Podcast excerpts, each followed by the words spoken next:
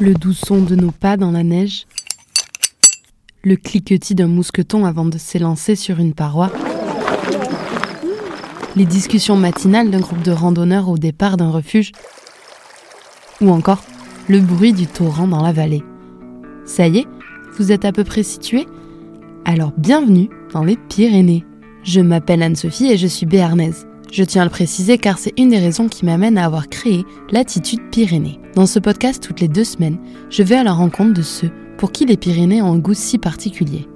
Sportifs, auteurs, professionnels de la montagne, passionnés, réalisateurs, aventuriers, des hommes et des femmes de tout âge et de tout horizon qui nous partagent leur vision et leur histoire. À travers des échanges d'une trentaine de minutes, mon but est de vous faire découvrir ce massif de plus de 450 km qui s'étend de l'Atlantique à la Méditerranée, partagé entre la France et l'Espagne. Mais j'espère aussi vous inspirer au travers des récits de mes invités qui ont tous quelque chose à nous enseigner. Ici, on parle donc de montagnes, mais pas que. Les montagnes sont une porte d'entrée pour questionner le rapport que l'on entretient aujourd'hui en tant qu'humain avec notre environnement et nos écosystèmes. C'est également une porte d'entrée pour évoquer des choix de vie, de carrière parfois, qui emmènent vers les montagnes mais également regarder de plus près ce qui se passe dans ce territoire, où culture et patrimoine sont bien ancrés. Dernière petite chose, si vous aimez l'attitude Pyrénées, je vous invite à me suivre sur les réseaux sociaux, sur Instagram et Facebook en particulier, sous le nom Latitude-du-bas Pyrénées, mais aussi à partager les épisodes et en parler autour de vous. Et le Graal, c'est de laisser 5 petites étoiles sur Spotify. C'est comme ça qu'on pourra faire résonner les Pyrénées, au-delà des frontières chambre souvent avec, le, avec les Alpins. Euh, et ils nous chambrent, nous particulièrement, parce qu'on est très fiers de nos Pyrénées. Et en fait, je pense que ça vient de ce fait-là que, à un moment donné, pour euh, passer au niveau suivant, c'est-à-dire commencer sur la scène française, sur la scène internationale, enfin européenne, puis internationale et tout, à un moment donné, il faut euh, faire un peu plus de sacrifices. Il, il est champion du monde de snowboard et passionné de surf. Entre la montagne et l'océan, Mathieu a du mal à choisir. Et après tout, pourquoi choisir quand on habite dans les Pyrénées-Atlantiques, où on peut tout concilier Mathieu Crépel a grandi à Lamongie.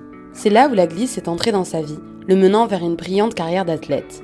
Outre sa carrière de sportif de haut niveau, le Pyrénéen est aussi un amoureux de la nature. De sa vie dans les Pyrénées, il retient une grande richesse et une conscience écologique qu'il cultive depuis de nombreuses années. Dans cet épisode, il nous parle de sa carrière, de comment on se construit en tant qu'enfant et adolescent quand on débute le snowboard dans une petite station des Pyrénées et qu'on veut atteindre le haut niveau. Il nous parle des futures générations qui se lancent dans ce sport et de la complexité de nos stations de ski à s'adapter. On échange aussi sur son engagement pour l'environnement, sans oublier de parler de l'ambivalence, de la pratique des sports de glisse et de l'écologie. Puis on parle de ses nouveaux projets axés sur la montagne, notamment son film sur le Vignemal qui sort très prochainement. Un épisode riche et passionnant qui, je l'espère, vous plaira. Petite info, vous allez entendre sur quelques courts passages un grésillement. Ça ne dure pas longtemps, mais je m'en excuse. Mon micro a juste décidé de me dire qu'il était temps de le changer, je pense. Très belle écoute Et on peut commencer, si ça te va. Je te mets plus vers toi et moi ouais. enregistrer. Bon, bonjour Mathieu. Salut. Merci de me recevoir euh, ici, à Bidart, là Avec où tu grand plaisir, ouais. Euh, pour commencer, si je te dis les Pyrénées, euh, qu'est-ce que ça t'inspire? Bah, les Pyrénées, c'est toute euh, c'est une grosse partie de ma vie, voire euh, voire toute. Non, peut-être pas, mais en tout cas c'est c'est mon c'est mon point de repère. C'est là où j'ai grandi, là où je me sens bien, là où je me ressource. Et c'est là, voilà, ouais, je pense que c'est mon repère, c'est mon encre, c'est c'est beaucoup d'émotions, beaucoup de souvenirs euh, de jeunesse, euh, un peu plus tard. Enfin, ouais, c'est voilà, c'est la vie, quoi. c'est là où tu as appris ton sport, notamment, le snowboard C'est là où j'ai appris mon sport, euh, c'est clair. D'abord le ski, ensuite le snowboard. c'est là aussi que bah, plein de choses se sont enfin voilà, peut-être ma sensibilité à, la nature, un peu à l'environnement, euh, à, la, beauté de, tout, cette, de tout ce milieu-là aussi. C'est là que ça s'est, que ça s'est développé, que ça s'est, euh, ça s'est même, euh, ouais, que ça a grandi. Et, c'est vrai que bah, maintenant j'habite plutôt ici à Bidart, mais on reste dans les Pyrénées, hein, c'est les Pyrénées-Atlantiques. Bon, moi c'est, c'est en Bigorre que j'ai grandi, mais ce lien entre la montagne et l'océan et ce lien qui est fait par les Pyrénées, franchement, c'est quasiment unique. J'ai eu la chance de pas mal voyager dans ma carrière de compétiteur et de snowboarder et tout ça. Franchement, c'est ouf quand tu rentres de voyage dans des lieux qui font rêver et tout, et tu reviens ici et tu fais waouh, mais en fait, euh, c'est cool. c'est quand même incroyable quoi. Et on parlait juste avant en off un peu de l'engouement qu'il y a eu pour le Pays Basque ces dernières années. Et en fait, quand tu prends un peu de recul, bah, tu te dis, ouais, c'est, ça paraît logique parce que le lieu euh, est ouf d'avoir, d'avoir les montagnes et l'océan si proches et de pouvoir. Euh, en quelques heures de voiture ou de vélo, se retrouver au, en plein cœur des Pyrénées et puis après au bord de l'océan, Enfin voilà, moi par rapport à, à ce que j'aime, à ma sensibilité, à mon parcours familial et tout, c'est. J'ai pas trouvé deux endroits comme ça sur la planète quoi.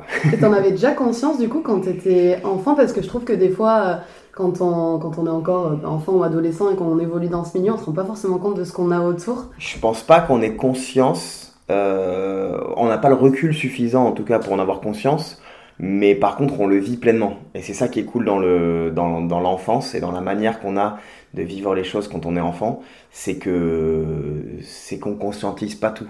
Et en fait c'est pas mal aussi quoi. C'est assez cool aussi.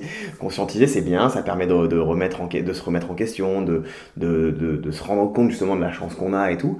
Mais, euh, mais on est peut-être un peu trop dans la réflexion. Alors quand on est enfant on vit on est là on kiffe on s'émerveille de tout et ça, ouais, je pense que, je pense que si j'ai cette sensibilité aujourd'hui, c'est parce que enfant, justement, j'ai eu la chance d'avoir des parents qui m'ont sensibilisé à ça, qui m'ont laissé, euh, euh, enfin voilà, qui m'ont ouvert ce terrain de jeu, qui m'ont ouvert, euh, enfin, qui m'emmenaient partout, qui, voilà, on avait cette chance de faire l'hiver à la montagne, l'été, l'été sur la côte. Donc c'est absolument génial. Donc ouais, ouais, non, je pense que enfant, on, en fait, on, reçoit tout quoi. On le, on le réfléchit pas, mais on reçoit toutes ces énergies, on reçoit tout, tout, ouais, toutes ces émotions, ces sensations et tout. Et, et du coup, c'est après, c'est une fois que tu l'as pris, tu t'en débarrasses Toi, as, du coup, tu as appris ton sport, donc euh, le ski puis le snowboard euh, dans les Pyrénées. Euh, comment ça se passe quand on vient, bah, c'est quand même des petits clubs, pour mm. ensuite devenir, tu as eu des titres de champion du monde.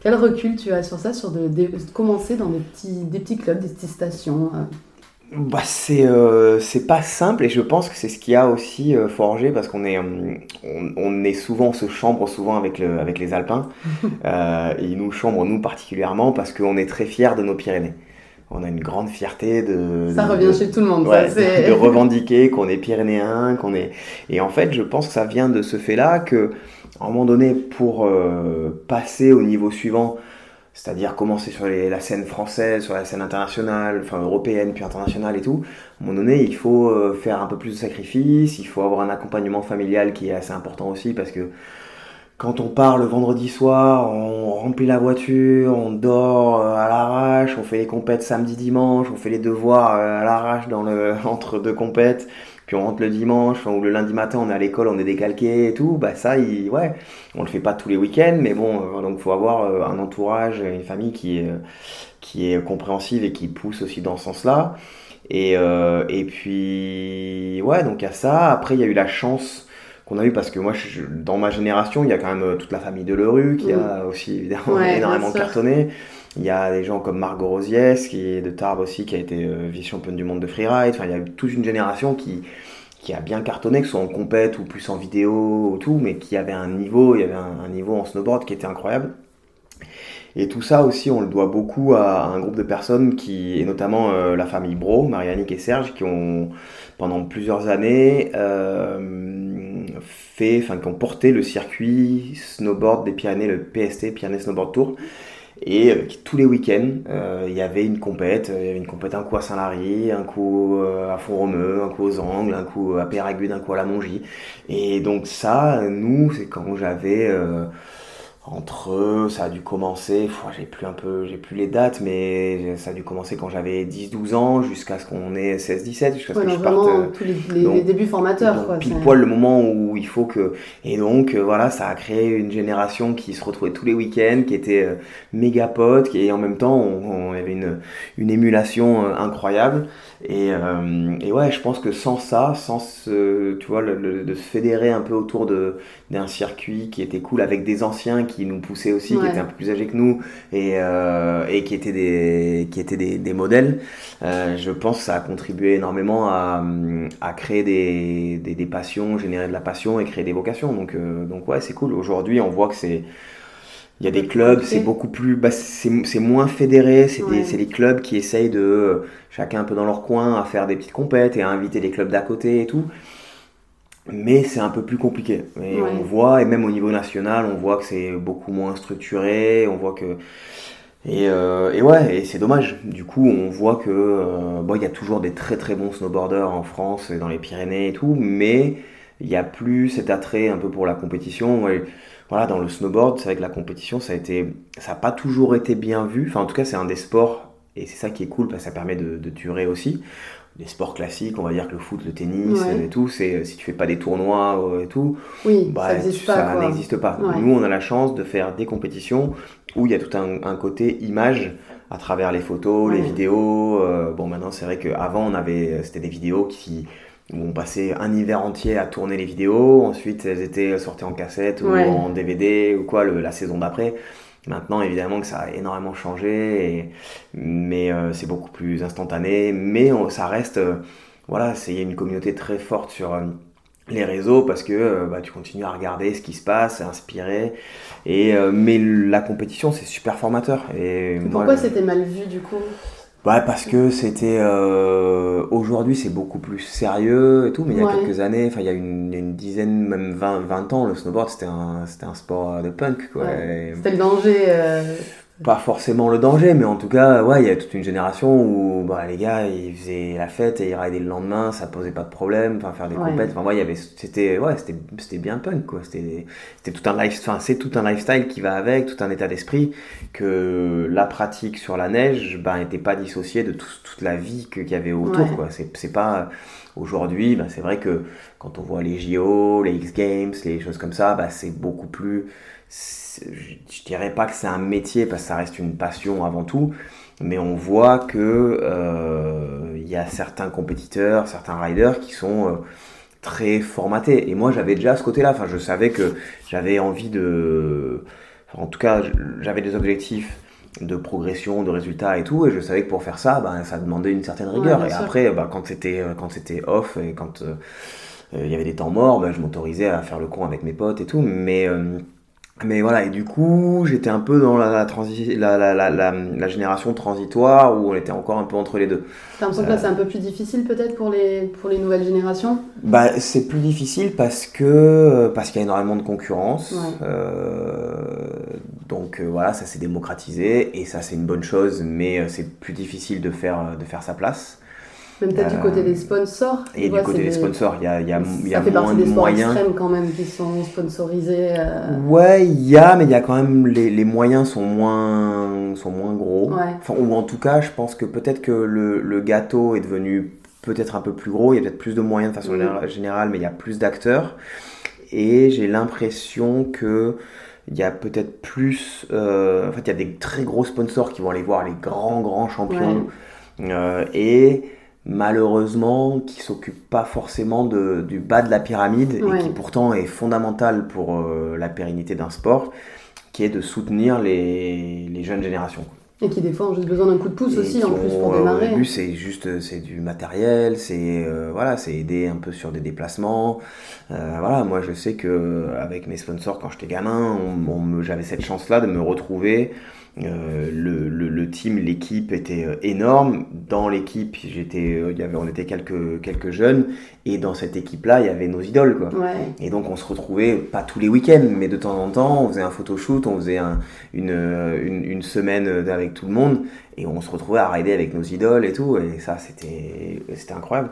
Et aujourd'hui, ça, ça, ça existe moins. Ouais. Et en fait, c'est ça, c'est que les, les, les, les, gros partenaires, les gros sponsors, bah, sponsorisent les gros athlètes et puis ils attendent un peu en fait ils se disent bon on va attendre que les kids ils sortent un peu du lot ouais. de savoir lesquels sur lesquels on va miser et puis il faut déjà voilà pouvoir sortir mais il faut qu'ils euh... sortent du lot quoi ouais. donc euh, donc il y a cette ce côté là nous on a eu cette chance là via le via le PST justement qui qui était euh, voilà, qui, qui, était ouais, super dynamique sur les Pyrénées et, et c'était cool.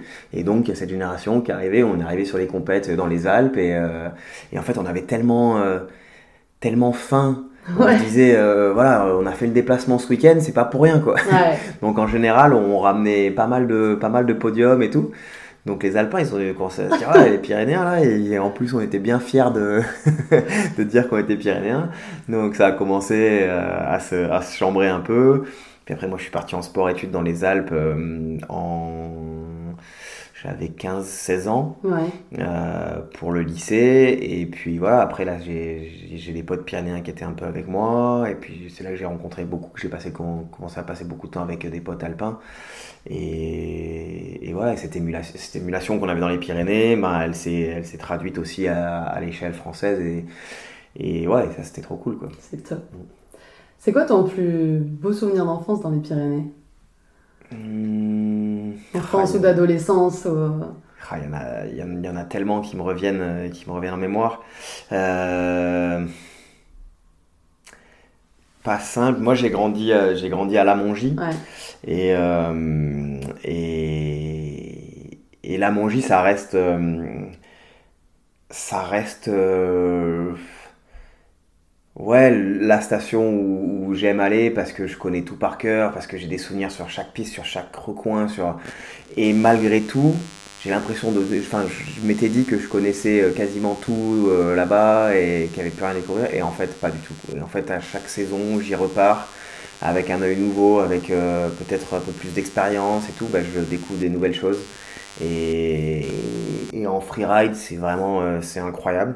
Euh, J'aimerais bien que la station se prenne un peu plus conscience de ça et, et justement euh, se bouge un peu plus pour faire des événements, pour, euh, Ouais. donc voilà, on va essayer de, de, de remettre une dynamique parce que c'est pas toujours simple. C'est une, belle station, mais qui, dans la communication Ouais. et tout, et c'est un peu le problème des Pyrénées de façon générale, Ouais. c'est que à la fois on aime ce côté sauvage, ce côté familial, ce côté un peu euh, à l'ancienne, et en même temps on aimerait qu'il y ait un peu plus de dynamique sans faire des événements énormes comme dans les Bien Alpes. C'est pas l'idée. L'idée c'est vraiment de garder ce côté. euh, notre euh, voilà c'est notre terroir c'est nos c'est nos, c'est nos origines c'est et puis ça fait partie du de de l'ADN des Pyrénées quoi c'est il faut faire que ça euh, voilà c'est le côté familial le côté euh, et hum, donc c'était euh, c'est important mais j'aimerais bien qu'il y ait un, un poil plus de dynamisme sur euh, sur certains certains côtés et non et je pense que ce qui peut là si j'ai un, une image en tête c'est euh, première fois c'était en mai 2000 2002 euh, première fois qu'on a été faire le pic du midi de Bigorre avec des potes. Où en fait, moi j'ai grandi à Tarbes, j'avais la chance, la maison qu'on avait, enfin de Tarbes, tu vois toujours Ouais. ce pic du midi euh, toujours là, part. qui est toujours là quelque part. C'est pour ça, enfin qui est en avancé par rapport à la chaîne, qui est un peu décalé, donc on le voit toujours plus haut que les plus haut que les autres. Et, euh, et moi j'avais toujours, du coup à la Mongie, ben, avait- on passe toujours à côté, on le voit toujours. J'avais vu ces pentes du pic du midi. euh, avec euh, ce téléphérique, mais qui était privé parce que c'était que, que les, astro les astrologues qui étaient, euh, qui étaient autorisés à monter. Et puis, euh, en, dans les années 2000-2002, ils ont commencé à réfléchir à l'ouvrir pour le, pour le freeride. Et donc, pour euh, ça, je crois que ça a ouvert en 2003. Euh, et en fait, dans le cadre de. On, a créé un événement qui s'appelait le Rendez-vous des Étoiles. Et pour aller faire un peu de repérage et tout avant, en mai 2002, on avait pu, avec mes parents et quelques amis proches, faire une descente du pic. Et, euh, et c'était ouf parce que c'est vrai que à ce moment-là, aujourd'hui, la randonnée est beaucoup plus. Le ski de rando et le snowboard, le speedboard est beaucoup plus développé. Mais, euh, mais il y a 20 ans, c'était pas. Enfin voilà, nous en snowboard, on n'avait pas la possibilité de faire Ouais. du splitboard, qui est ce snowboard qui se coupe en deux pour pouvoir monter à la descente en. monter. euh, euh, en split, enfin en ski à la montée et rassembler le snowboard à la descente. Donc j'avais pas, j'avais jamais eu l'occasion d'aller au pic en rando. Euh, donc là on est monté par le téléphérique, on a fait la descente. Et donc ouais c'était assez incroyable de, se, de me dire euh, ok j'ai euh, ça y est cette montagne que je vois depuis que je suis tout gamin j'ai réussi à aller poser mon snow là-bas et faire quelques quelques descentes et puis après ça c'est voilà on a fait l'événement qui s'appelle le Rendez-vous des étoiles où on a invité plein de riders des enfin l'idée c'était de mélanger plein de plein d'univers et, et voilà et ça ça a été un événement qu'on a fait pendant pas mal d'années et donc c'était cool ouais. Tu es engagé aussi euh, pas mal pour l'environnement.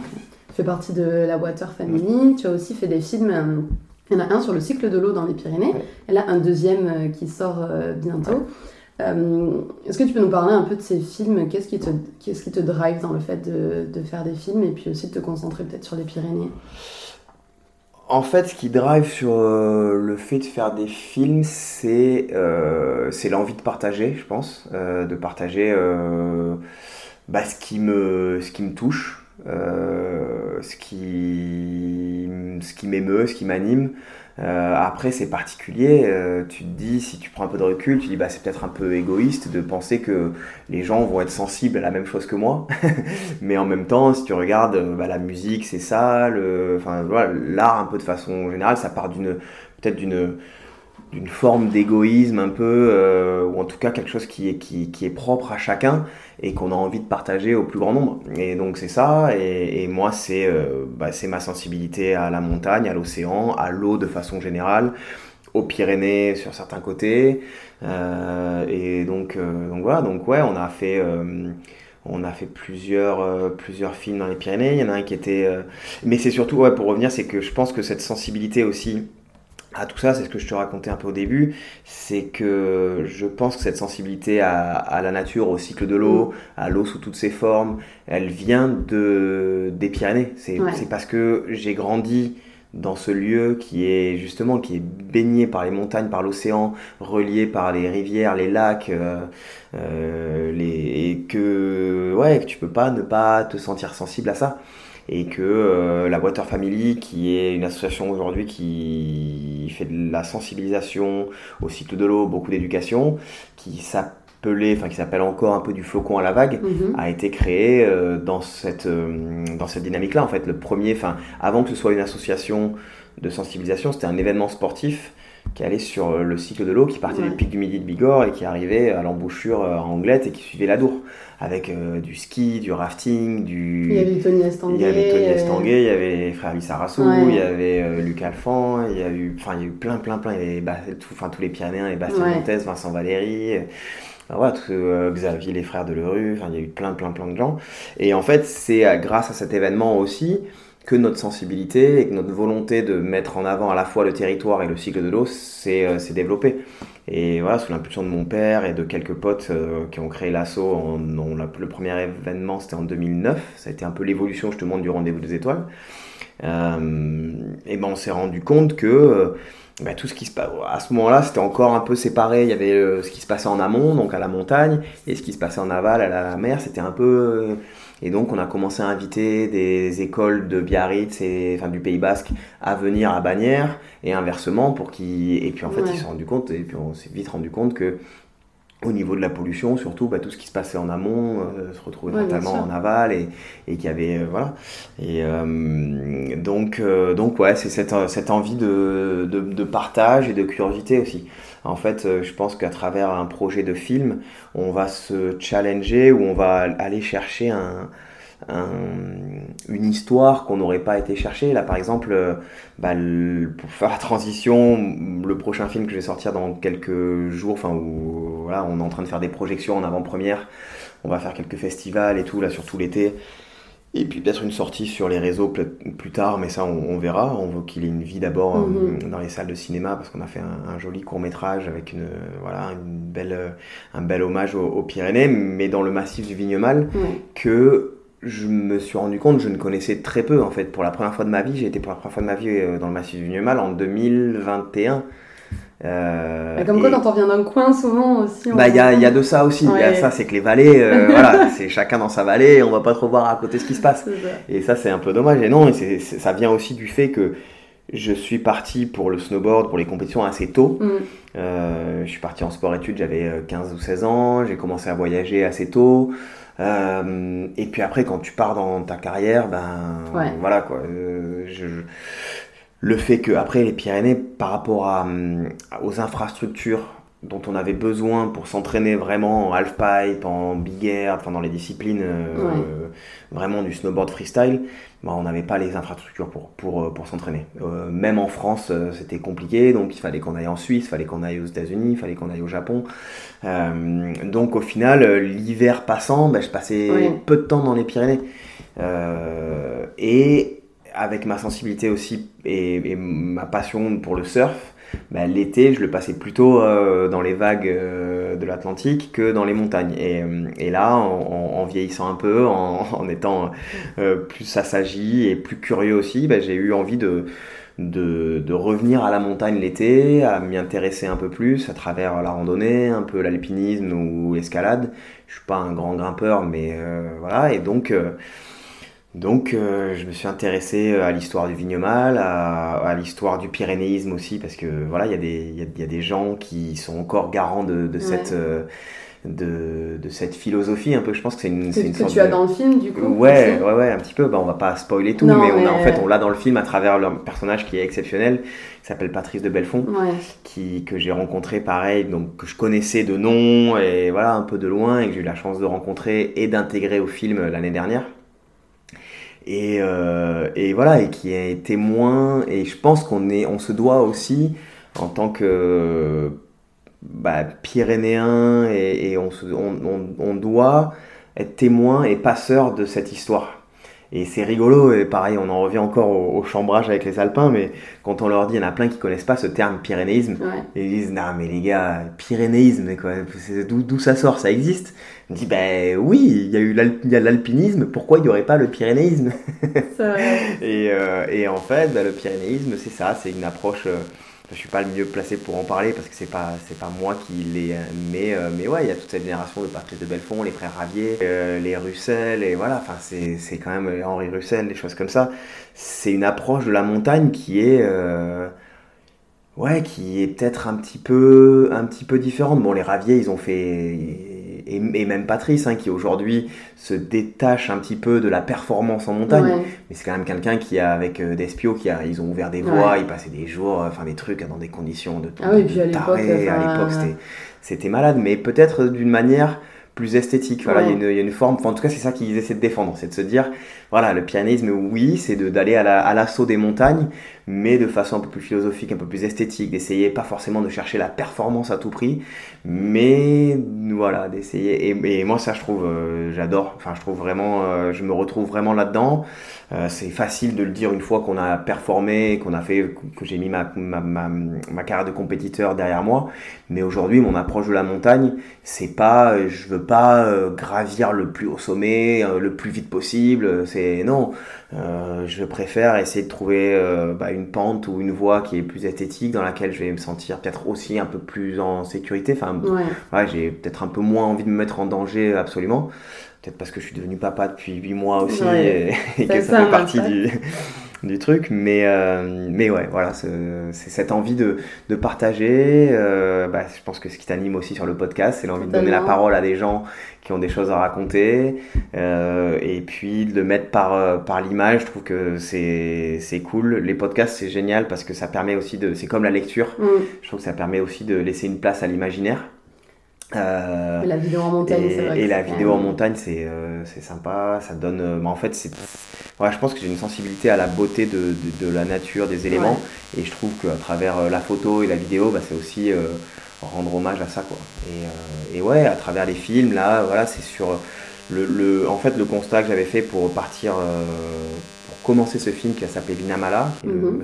le, le nom ancien de, de Vignemal, euh, c'était de me dire bah, c'est un des seuls endroits dans les Pyrénées où il y a encore des glaciers Ouais. un peu euh, dignes de ce nom et, euh, et, et qu'en fait bah, les glaciers sont un témoin d'un d'un climat passé qui est en train de, de s'effacer euh, et qui font partie du paysage, qui ont fait partie du paysage pyrénéen, qui en font encore un petit peu partie, mais dans pas longtemps Ouais. plus. Et donc, bah, il faut qu'on garde une trace euh, de ça. Je suis pas le seul à m'y être intéressé. Il y a des gens euh, comme Pierre René qui sont euh, absolument euh, passionnants et dévoués Et on en rigolait parce qu'on a passé quelques jours ensemble l'année dernière pendant le, pendant le tournage et où je lui disais, mais en fait, tu sais que ton métier est voué à disparaître. Et pourtant, tu continues à tous les mois faire les relevés, tous les ans. Et il dit, ben ouais, mais en fait, je me sens investi aussi d'une mission de, témoignage. jusqu'au bout. Jusqu'au bout, quoi. Euh, et, et ça, c'est trop beau. c'est trop beau. Et ouais, et ce, ce c'est un peu le mot un peu fort, mais ce devoir de mémoire, il, est, il est important aussi. Quel, regard tu, tu, parlais justement de la, de la performance et liée à, par exemple, euh, enfin, l'environnement. Quel regard toi tu as sur ton sport du coup et sur le snowboard et euh, bah voilà sur les compétitions? Je sais que tu avais commenté euh, les JO de Pékin, c'est ça? quel regard tu as sur ce truc? Comment allier un peu, je sais pas si tu as la réponse, mais enfin voilà, allier les sports de nature avec le changement climatique C'est une super question et c'est une question qu'on se pose tous les jours ou à laquelle on n'a pas de réponse. Et, et c'est toute la problématique de, du, changement climatique, de, des problématiques environnementales et tout, c'est que on est tiraillé. Il n'y a, y a, pas de réponse, il n'y a, pas de, a pas de solution miracle. Et, et c'est ça que j'essaye de, de, de, transmettre aussi, c'est que quand on, écoute les gros médias, quand on écoute les, les politiques et tout, ben à chaque fois, c'est on va trouver des, on cherche des solutions, des trucs. Non, il n'y a, pas de solution. la, la seule solution, c'est d'être euh, en accord avec ses convictions, c'est de faire au mieux et, d'avoir conscience, là pour le coup on revient, là on est, on est adulte, donc là d'avoir conscience que chaque acte a un impact et que bah, cet impact on est prêt à l'assumer ou pas, et, ou, à le diminuer ou à l'assumer totalement si à un moment donné euh, ben, on a envie de faire un voyage euh, parce que voilà on, on se rêve un voyage d'une vie pour euh, aller à l'autre bout de la planète, ben ouais, ça fait. c'est Mais je vais. Voilà, j'ai fait je sais pas combien de fois le tour de la planète en, quand, je faisais des compétitions. Aujourd'hui, je, je, je, suis personne pour dire bah non, faut pas le faire, j'ai pas le droit quoi. Je, je l'ai fait. Aujourd'hui, je le fais beaucoup moins. Euh, je prends énormément moins l'avion. Je vais m'autoriser peut-être un long courrier par an, mais pour essayer de faire un projet à long terme qui a du sens, dans lequel je vais raconter une histoire et ramener une histoire qui va peut-être sensibiliser et tout. Donc voilà, moi, ma manière de le faire, c'est ça. Euh, c'est d'essayer de, de, devenir beaucoup plus sobre sur ma manière de faire mon métier. C'est pas évident parce que, comme tu le dis, c'est des métiers d'image, c'est des métiers de rêve. Enfin voilà, on, on, le dit en rigolant, mais et puis c'est pompeux, mais vendeur de rêve, mais, mais c'est un peu ça. Enfin, on a besoin de faire rêver. Et là, moi, je le vois dans la manière que j'ai dans la manière dont j'ai dû convaincre, parce que pour faire des films et pour faire des voyages, il faut continuer à avoir des sponsors, il faut trouver des financements, il faut convaincre des gens. Et euh, convaincre des sponsors et tout pour faire un film dans les Pyrénées, sur en faisant l'ascension d'une voie qui est mythique mais qui reste c'est pas euh, Free Solo euh, dans le Yosemite ou des trucs comme ça c'est pas l'Himalaya. Ça reste le Vignemal dans les Pyrénées qui est euh, très intéressant, très beau, mais c'est pas une performance absolue.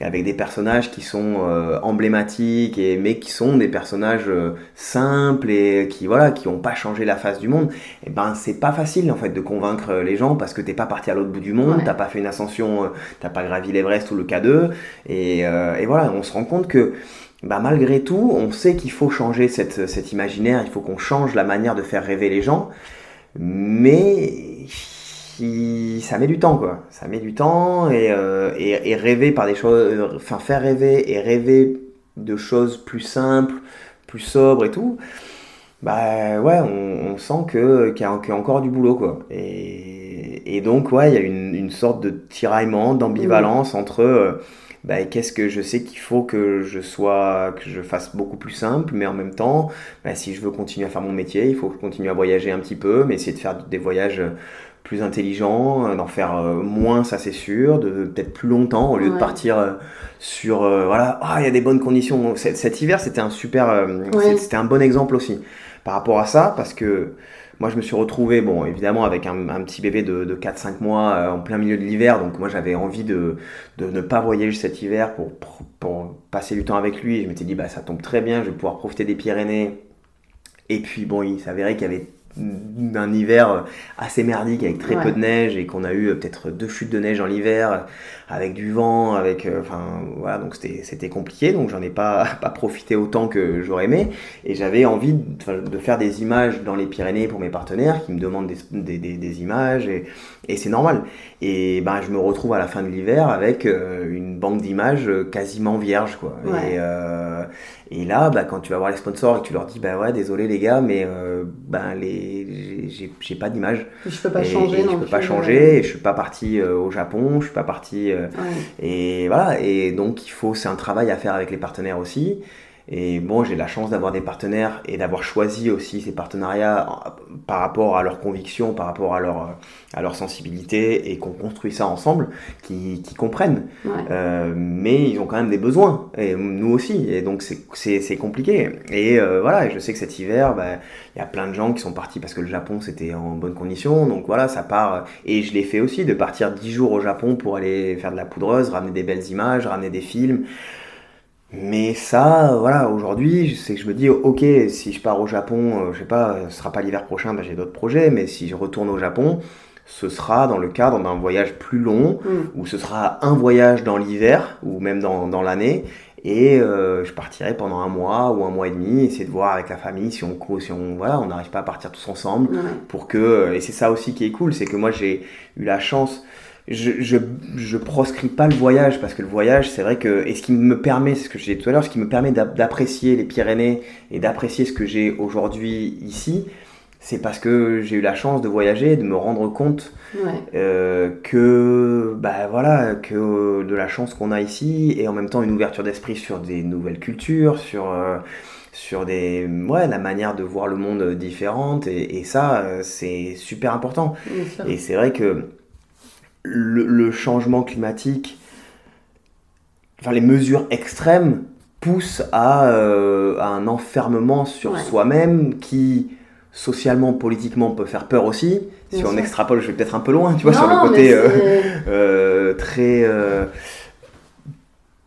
ouais un peu nationaliste et, tout euh, de ouais ça fait ça fait un peu peur quoi Puis juste de se Euh, préserver aussi à soi, en fait, sans penser forcément aussi globalement. euh, Ouais, c'est- un peu ça, mais je pense que donc c'est important de garder ce regard euh, global. Quoi. Ouais. Et, et donc, euh, ouais, l'idée c'est pas du tout de dire il faut arrêter de voyager, mais je pense qu'il y a des moyens de faire des voyages euh, plus raisonnables, euh, plus, plus conscientisés, plus. Voilà. Euh, donc l'idée c'est c'est un peu ça aussi, mais, euh, mais ouais, c'est ultra dur de. Ouais. Et je pense que notre métier y est confronté évidemment parce qu'on transmet des valeurs de respect de notre environnement, de beauté de la nature, de préservation et tout. Et en même temps, ben voilà, on continue. Donc euh, on est, euh, on est, ouais, ouais, on est très, très tiraillé.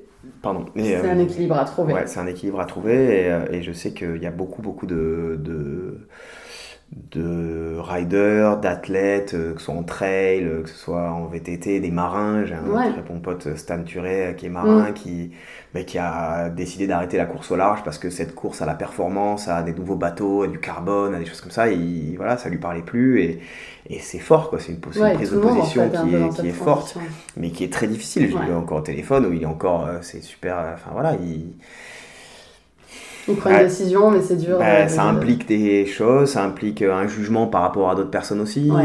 euh, qui comprennent pas, même des gens du milieu quoi. Ouais. Et donc euh, Faut on fait voilà, le- il faut s'adapter et, et, euh, le, comme je te disais, le but c'est d'être bien avec soi-même, en accord avec soi-même, c'est que voilà, on a un cercle d'influence qui est la famille, qui est les potes, et l'idée c'est d'essayer de faire en sorte que bah, ce- on puisse faire euh, voilà, créer de la, de la de, de la conscience ou, ou de ou de la de l'intérêt pour Ouais. euh, ce sujet-là euh, autour de notre petit cercle d'influence quoi. On va arriver sur les questions de la fin. Mm. Euh, ton endroit préféré pour rider dans les Pyrénées? Ou ta rando préférée si tu fais de la Hmm, je, bah, je crois qu'on en a parlé un petit peu. La ça Mongie. reste, ouais, ça reste euh, la Mongie, Pic du Midi. Euh, toute cette euh, ouais toute cette vallée là après il y a plein d'autres vallées que j'adore euh, vallée d'Aspe qui est ultra sauvage ultra encaissée mais qui est mais j'ai découvert plein de coins qui sont cool.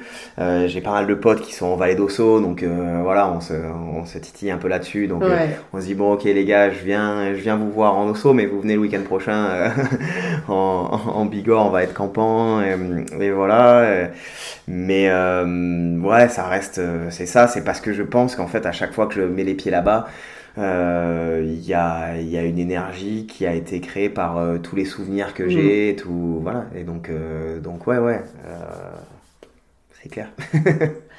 Ton lieu préféré pour, pour manger ou le coin que tu recommandes dans les Pyrénées?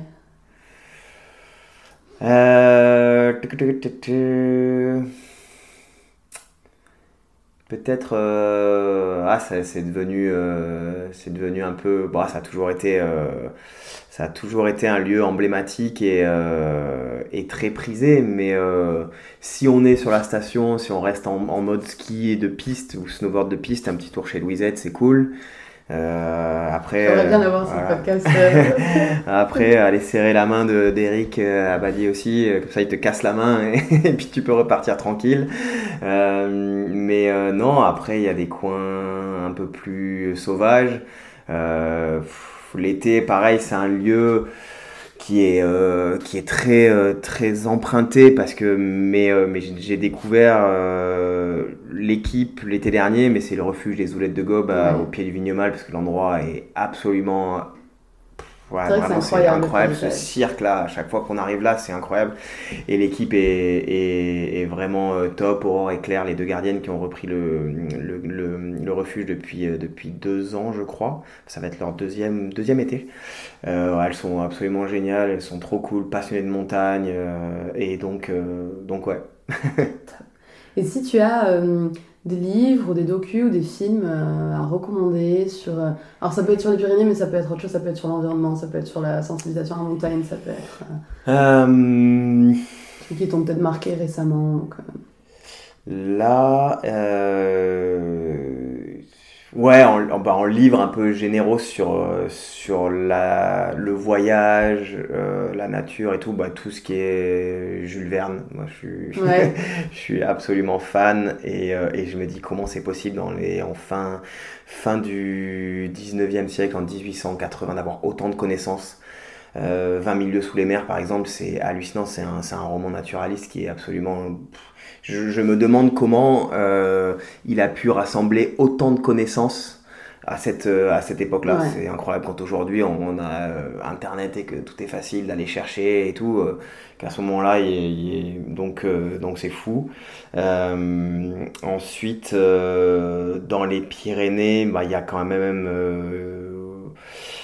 bah, il y a, y, a, y a un il y a les écrits de Russell. Il y en a un, il y a un tout petit livre qui se lit euh, dans la journée qui est top, euh, qui s'appelle euh, Mes grottes, donc de Mes grottes du Vignemal, je crois, de, de Henri Russell, qui est, voilà, qui est assez rigolo, qui raconte de façon résumée. Il y, a des, il y a des écrits plus longs, mais là c'est un bon résumé des, des aventures de Russell. Pareil, début du XXe siècle, 1900, je sais plus, est-ce que c'était 1910 ou je mettrai dans les notes ouais, il faudra, faudra voir, mais où il passe la nuit. Et en plus, le truc, c'est ça, c'est que c'est assez rigolo parce que dans l'alpinisme, pour revenir un peu faire un, petit aparté, trop long, mais qu'il y a plein de répétitions qui se font aujourd'hui, bon, plutôt dans les Alpes, de dire ouais, on fait des répétitions, euh, faire des hivernales de grosses voix qui ont été faites et tout. Mais sauf que le truc, c'est qu'aujourd'hui, le climat qu'on a en hiver, c'est le climat qu'ils avaient eux en plein été. C'est-à-dire qu'en plein mois d'août, il y avait des tempêtes de neige énormes et que quand on voit ben, justement euh, au Vignemal euh, sur le glacier d'Ossou, je vous invite à y aller, d'aller voir les grottes de Russell justement, de voir euh, la hauteur à laquelle elles sont par rapport au glacier d'aujourd'hui. il faut se dire que les grottes, ils les ont creusées, le glacier était à, ce, à cet endroit-là. Quoi. Et aujourd'hui, elles sont suspendues à, à, près, plus de 100 mètres de haut. Quoi. Donc donc c'est ouf. Et donc, ouais, le, de le voir Enfin, il raconte des nuits passées au col de Sarbillona sous une bâche avec des tempêtes de neige, avec des mètres des mètres de neige en plein mois de plein mois d'août. C'est hallucinant. C'est dur à imaginer. c'est dur à imaginer.